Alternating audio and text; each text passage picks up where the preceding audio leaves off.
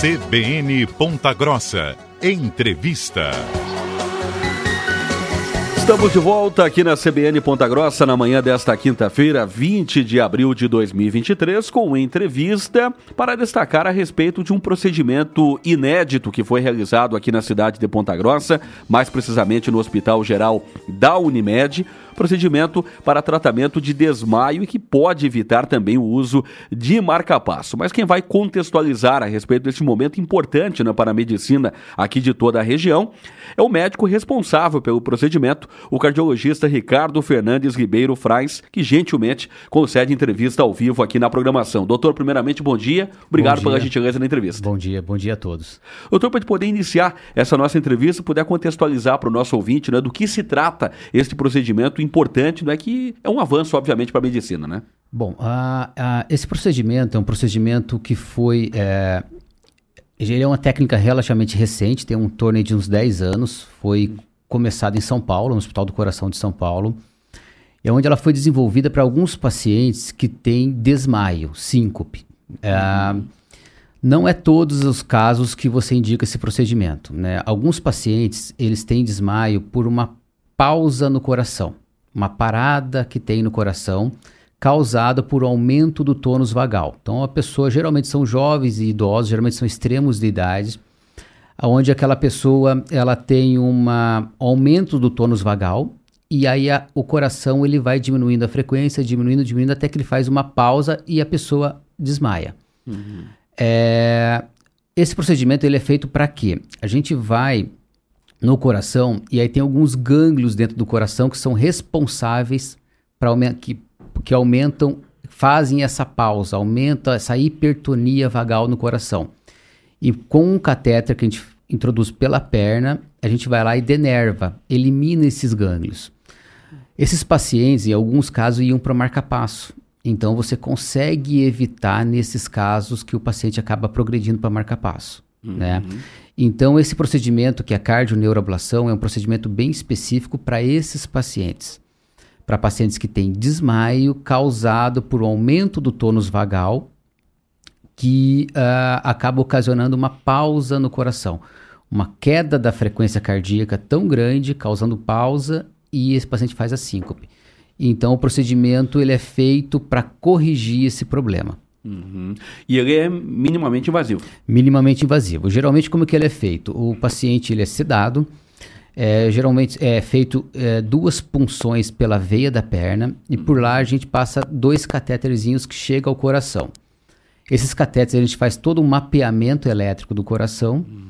identifica a localização desses gângliozinhos que são responsáveis para aumento da, dessa hipertonia vagal e a gente elimina esses gânglios. Uhum. O procedimento dura em torno de uma hora e meia, duas. Uh, o, o, paciente ele não vai para a UTI, depois ele vai para o quarto e o tempo de internamento é em torno de 24 horas no máximo. Uhum.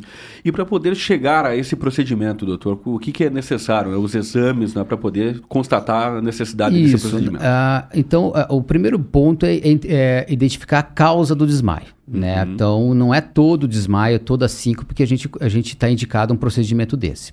Quando a gente uh, identifica a causa, ou seja, que a gente chama de síncope vasovagal, uhum. tipo cardio inibitório, ou seja, esta é a causa do, do desmaio da pessoa é, a pessoa ela faz alguns exames antes. Então, o primeiro ponto é avaliar como é que está a parte cardiológica. A síncope vasovagal, geralmente o paciente não tem nenhuma doença estrutural no coração, é um coração normal, mas mesmo assim ele faz as pausas por aumento do tônus vagal. Então a gente pede alguns exames como o ultrassom do coração, Holter, que é um exame que avalia os batimentos nas, nas 24 horas, eletrocardiograma e posteriormente um exame que a gente chama de tilt test, que é um exame provocativo que faz o diagnóstico da síncope vasovagal. Uhum. A gente conseguindo é, diagnosticar como síncope vasovagal, sendo da forma cardioinibitória, aí a gente pode indicar o, o procedimento que é a cardioneuroablação. A síncope vasovagal é uma patologia extremamente comum na população. É aquele paciente que, que eu vou dar um exemplo, ele está numa fila do ônibus, está abafado, está muito tempo de pé, ele desmaia. Uhum. É aquele paciente, quando ele tem uma dor muito forte, desmaia. Uhum. É aquele paciente, quando ele vai levantar muito rápido, desmaia. Então, geralmente, a síncope vagal ele tem gatilhos. Uhum. E esses gatilhos levam ao aumento do tônus vagal, que faz essa parada, essas pausas sinusais, causando desmaio.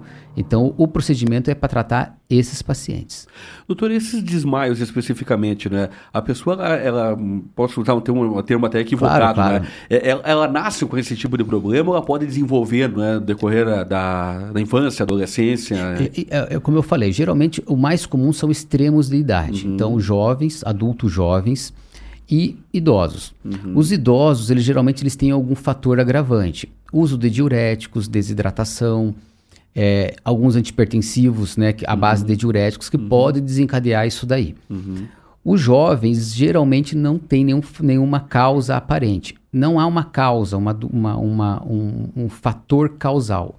O paciente ele desenvolve essa desautonomia, o nome disso se chama desautonomia, e, mas não tem uma causa aparente. Uhum.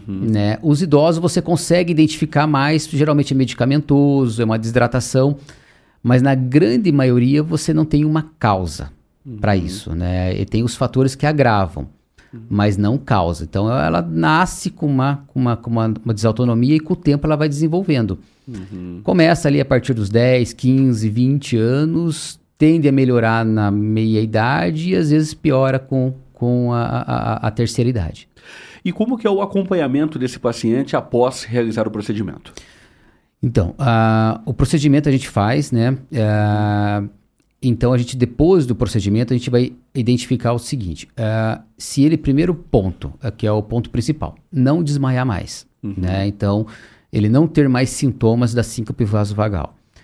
Segu como é que a gente vai identificar isso? a gente faz um holter, né, de controle, para quê? Esses pacientes eles têm um aumento da frequência cardíaca e, e a gente faz um exame chamado teste de atropina. Pré-procedimento, esse exame ele vai dar positivo. Pós-procedimento, ele vai dar negativo. E alguns casos também de segmento, né, que o pessoal faz, é tilt teste de controle, que é aquele exame que identificou a síncope vasovagal. Antes do procedimento, durante o tilt teste, a pessoa desmaia. Pós-procedimento, não. Então, geralmente o segmento se faz de seis meses a um ano. A partir de um ano já está tá, tá liberado para com índice de sucesso muito alto. Então, o segmento é de seis meses a um ano. E a realização desse procedimento, né, doutor, é uma grande conquista aqui para a região. Né? O senhor sim, destacou sim, até sim. no início, somente em São Paulo, me parece até em Curitiba também era Isso realizado. Isso né? mesmo. Né? Ah, na realidade, o procedimento ele necessita de uma estrutura muito grande. Então, uhum. é, é difícil você ter um hospital que te dê uma estrutura tão grande quanto essa. Ou seja, uma, uma sala de hemodinâmica grande, é, serviço de cirurgia cardíaca por trás para ter de backup. Uhum. É, e, uh, e a aparelhagem, quando a gente vai fazer o procedimento, a gente faz todo um mapeamento em terceira dimensão do coração. Nós chamamos de um mapeamento eletroanatômico. Então, essa estrutura o hospital tem que oferecer. Essa, esses aparelhos eles vêm de Curitiba, é colocado no, no hospital, nesse caso foi o hospital da Unimed, então, a parte estrutural do hospital é extremamente importante. A gente não consegue fazer em um hospital que não tem uma retaguarda tão grande. Antigamente, esse, esse, esse procedimento é feito só em São Paulo, capital. Agora está sendo já difundido para algumas capitais, como Curitiba, Belo Horizonte, e já está cidades como Ponta Grossa. Uhum. Então, é um procedimento que ele tem um índice de sucesso muito grande nesse caso e, e, o interessante é que esses pacientes, essa patologia é extremamente comum e os pacientes geralmente eles, tinham, eles é, iam ser é, direcionados para esses centros. Então hoje em dia não precisa mais. Uhum. Né? Então você encaminhava para Curitiba, encaminhava para São Paulo para tratar algum desses casos. E agora não há, não há mais essa necessidade, né? Acaba resolvendo por aqui mesmo. Uhum. E o paciente nesse procedimento, as condições dele? Não, tá ótimo. É. Né? Ele teve alta é, dia seguinte, uhum. né? Ele, na realidade, esse paciente, ele tinha síncope, né? Esse caso específico era um paciente atleta que ele fazia, ele tinha um, corria, né? Então, ele, é, ele tinha muitas pausas, mais de 330 pausas no coração, de 4 segundos, 5 segundos, ele desmaiava. É um paciente que é, não fez descondicionamento físico, um paciente sempre treinava, então ele acabou não, não querendo descondicionar.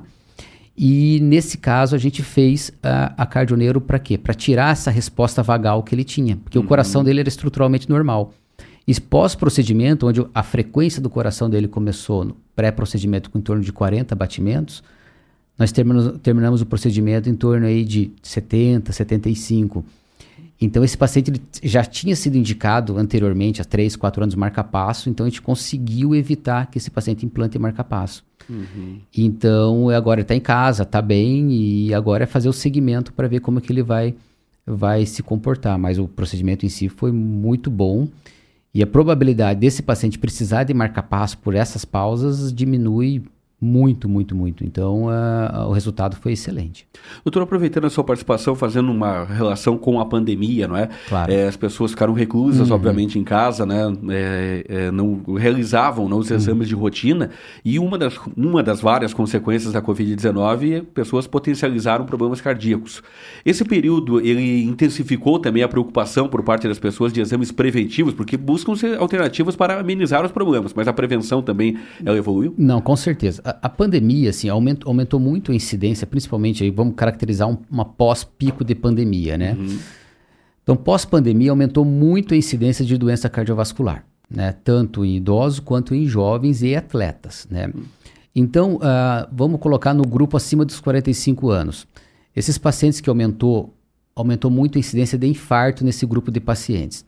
Por quê? Durante a pandemia, aí dois, três anos, uh, pela, pela pelo lockdown, pelo medo do pessoal procurar médico, de frequentar, é, fazer os exames preventivos, então ficou dois, três anos sem uma certa assistência, sem uma prevenção cardiológica. Uhum. Então, pacientes diabéticos, hipertensos, dislipidemia, ou seja, tinha fatores de risco para uma doença cardiovascular, acabou não fazendo esse controle tão bom durante a pandemia por medo, uhum. né, de, de frequentar é, ambiente tanto ambulatório, é, consultórios quanto hospitalar.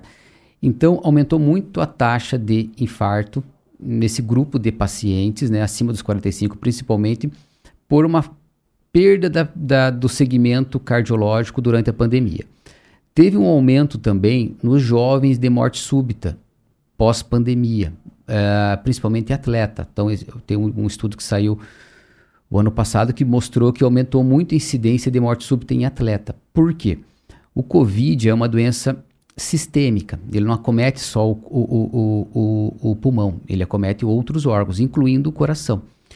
Então, tem uma parcela da população que o Covid fez um quadro, mesmo assintomático, de miocardite. Então, durante a, a, infecção pelo Covid, a pessoa desenvolve, sem perceber, inflamação na musculatura do coração. E isso faz áreas de fibrose. Uhum. E a pessoa fica bem, está em repouso e sai da, do quadro agudo do Covid e segue a vida. Quando ele vai fazer atividade física, ele não sabe que ele teve uma miocardite pelo Covid. E aí, no pico do esforço, naquela área de fibrose, ele faz uma arritmia. E em alguns casos, é uma arritmia maligna, ele faz uma morte súbita. Uhum. Então, pós-pandemia, aumentou muito é, morte súbita nos, na população jovem pós devido ao Covid, né? Uhum. Claro que, uh, então, o que, que eu recomendo? Todo paciente que vai fazer uma atividade física de média, de alta intensidade, tem que fazer uma avaliação cardiológica hoje em dia. Para avaliar se teve Covid, como é que está o coração, para não ter risco aí de ele ter tido alguma complicação do Covid é, durante a pandemia e, e, e, e não saber se jogar para uma atividade física e ter alguma complicação. E vai para o aspecto da prevenção, obviamente, né, doutor? Alimentação saudável, né, bons hábitos. A, a, preven né? a, prevenção de doença, a, a, doença cardiovascular é altamente prevenível. Uhum. Né? Então, é, na realidade, uh, claro, pré-pandemia, depois que entrou a pandemia, o Covid eh, aumentou a incidência, né? Então, vamos dizer pré-pandemia. A doença cardiovascular é a doença que mais mata no mundo. Né? A doença cardiovascular, quando eu falo, é infarto e AVC. Uhum. É, com a pandemia mudou um pouquinho a, a, a, a, estatística, mas a doença cardiovascular você consegue prevenir ela. Né? Então ela é altamente prevenível. Como que você previne a doença cardiovascular? Eliminando e tratando os fatores de risco. Então quais são os fatores de risco? Dislipidemia, ou seja, colesterol elevado, tem que tratar. Hipertensão, é, diabetes, então hiperglicemia, é, sempre tem que estar dentro das metas é, uma boa alimentação, atividade física regular. Então, o estilo de vida e o controle desses fatores de risco, você consegue prevenir que esse paciente tenha a curto, médio e longo prazo um desenvolvimento de uma doença cardiovascular. Então a doença cardiovascular é altamente prevenível. Você consegue prevenir ela. Eu sempre falo que uh, o, o, paciente ele tem que ir no médico, no cardiologista, no clínico, para com saúde, para permanecer com saúde. Porque depois que chegou a doença, a gente já vai correr atrás do prejuízo. Você vai tentar contornar a doença que veio. E no meu caso, da cardiologia, é o infarto, é as doenças cardiovasculares que são muito graves. Então, o segredo é sempre prevenção. É a base de tudo. Então, prevenção. Exames, é, dependendo da faixa etária, anuais, né, para avaliar colesterol, glicemia. É, se tiver fora da meta, tratar. Uma boa alimentação, atividade física regular. Hoje, pela OMS, o que, é uma atividade física regular?